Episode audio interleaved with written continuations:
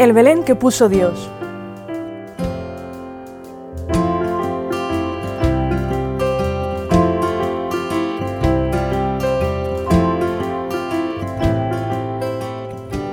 Al principio.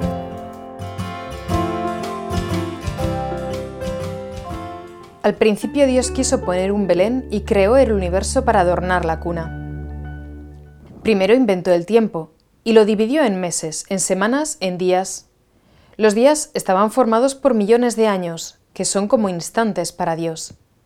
Y empezó su trabajo.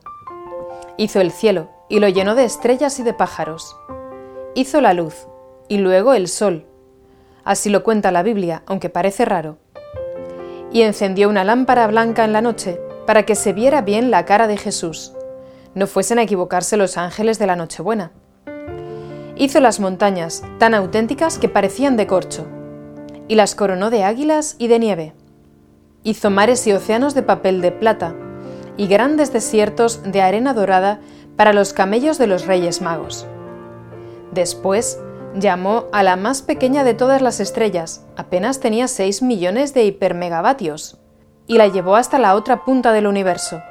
Allí, con mucho cuidado, le dio un empujoncito con el dedo con la fuerza justa para que miles de siglos más tarde parpadeara sobre las playas de Arabia a la vista de los magos de Oriente.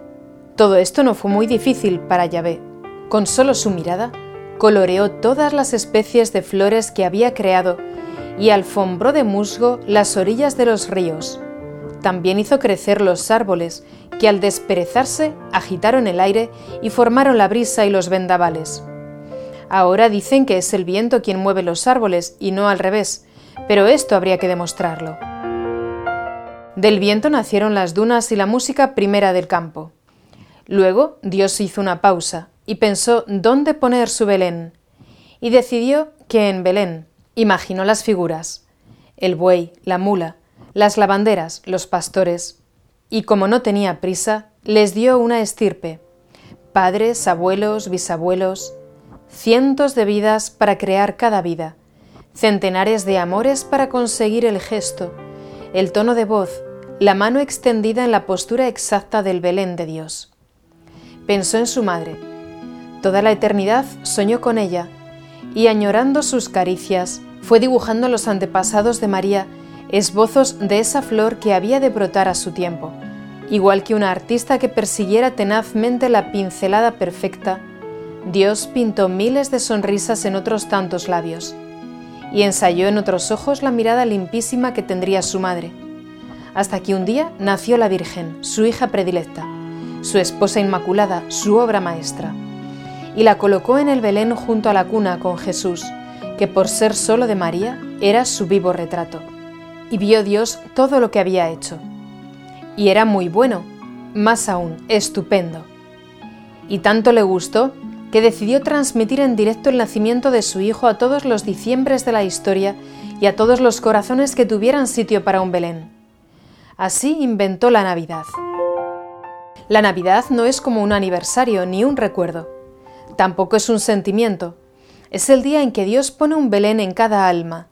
A nosotros solo nos pide que le reservemos un rincón limpio, que nos lavemos las orejas para oír el villancico de los ángeles en la Nochebuena, que nos quitemos la roña acumulada, acudiendo a lo estupendo detergente de la penitencia, que abramos las ventanas y miremos al cielo por si pasaran de nuevo los magos, que son verdad, que existen y vienen siguiendo la estrella de entonces, camino del mismo portal. Aunque tal vez veamos solo a un matrimonio joven de inmigrantes que acaban de llegar a la ciudad. No traen el borrico, porque la especie está en peligro de extinción, sino una moto desvencijada, que sabe Dios cómo sigue funcionando todavía.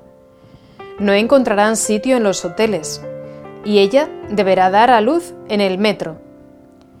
Difícil lo tendrá la estrella para entrar allí abajo y situarse en el andén sin permiso de la policía municipal.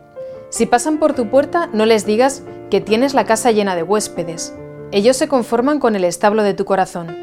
Ábreselo de par en par y como es Navidad, disponte a jugar a muñecos con María. Déjame que te acompañe. Te prestaré el corcho de las montañas, mi castillo de Herodes, un borrico con la oreja rota, la plata para el río y un racimo de ángeles, que nos enseñarán canciones de cuna para el niño del pesebre.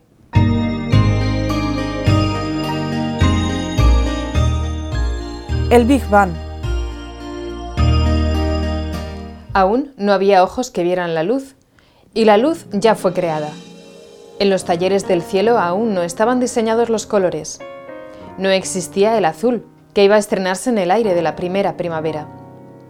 Ni el rojo, que habría de ser como un grito en la sangre y en las amapolas. En realidad, nadie sabía aún lo que era el color, ni para qué servía. Tampoco había formas, ni materia, ni siquiera un grano de arena, algo que iluminar. Aparentemente las tinieblas seguían allí, pero Dios, luz increada, había encendido ya el escenario para el primer acto de la creación. Yahvé sabía que aquel instante tan simple lo llamarían Big Bang con el paso de los siglos. Y creó de la nada una mota de polvo, la levantó en la palma de su mano y la colocó en el centro de una gran sala vacía y oscura. Después la miró, y toda la luz creada se concentró en aquel puntito invisible. Y dijo Yahvé, Desde ahora y durante algunos millones de años vas a crecer mucho te dilatarás hasta ocupar por completo este salón. Lo llenarás de galaxias y de estrellas, de planetas con sus lunas y de millones de luces que darán vida a Belén y a sus alrededores. Producirás también agujeros negros para desconcierto de astrónomos y de matemáticos. Todo un universo de materia brotará de tus entrañas para preparar la cuna de mi hijo. Serás lluvia, granizo, relámpago y trueno. De ti nacerá la música y el silencio, las selvas y los desiertos, los océanos y las lagunas. Yo, mientras tanto, tengo cosas más importantes que hacer. A continuación, Yahvé decidió que había llegado la hora de inventar el tiempo. Así que sacó un cronómetro de alguna parte y se dispuso a apretar el botón. Los ángeles, los arcángeles y todas las jerarquías del cielo, sentados en las tribunas de invitados, contenían el aliento a la espera de que se iniciara el acto. En opinión de los ángeles, la explosión fue el espectáculo más grandioso protagonizado por criatura alguna. Ellos están acostumbrados a contemplar la infinitud de la esencia divina y no se impresionan fácilmente. Pero esa vez no pudieron contenerse y sus aplausos retumbaron en la bóveda celestial como un trueno de alabanza a Dios. En una décima de segundo, millones de luces reventaron en una gigantesca flor de colores limpios y puros recién estrenados el estruendo se multiplicó en una catarata de ecos tan hondos y melódicos como jamás se han oído, ni antes ni después, en el universo. Fue la primera gran sinfonía de Yahvé para orquesta de estrellas y coro de ángeles. Y aquella motita de polvo, en unos segundos de eternidad, se dilató prodigiosamente hasta convertirse, dirigida por Yahvé, en todo lo que se ve y se toca en este mundo, en lluvia y en granizo, en música y en silencio, en brisa, en cataratas, en océano, en selvas y en desierto. Se hizo volcán y fuego, energía prisionera en el fondo de la Tierra y en los átomos de uranio. Empezó a vivir en células diminutas que poblaron los mares y el aire.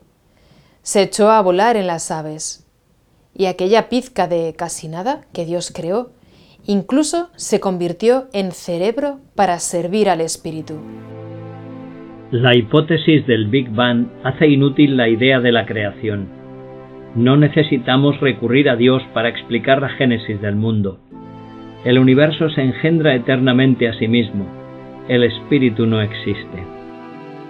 El conferenciante y famoso profesor, desde su silla de ruedas, a causa de una parálisis progresiva e incurable, solo movía los dedos de su mano izquierda y se comunicaba a través de la voz metálica e impersonal de un sofisticado ordenador.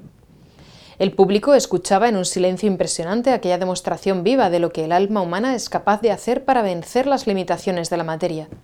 Pero lo más extraño era que aquel espíritu poderoso y agudo estaba negando lo más evidente, su propia existencia como espíritu.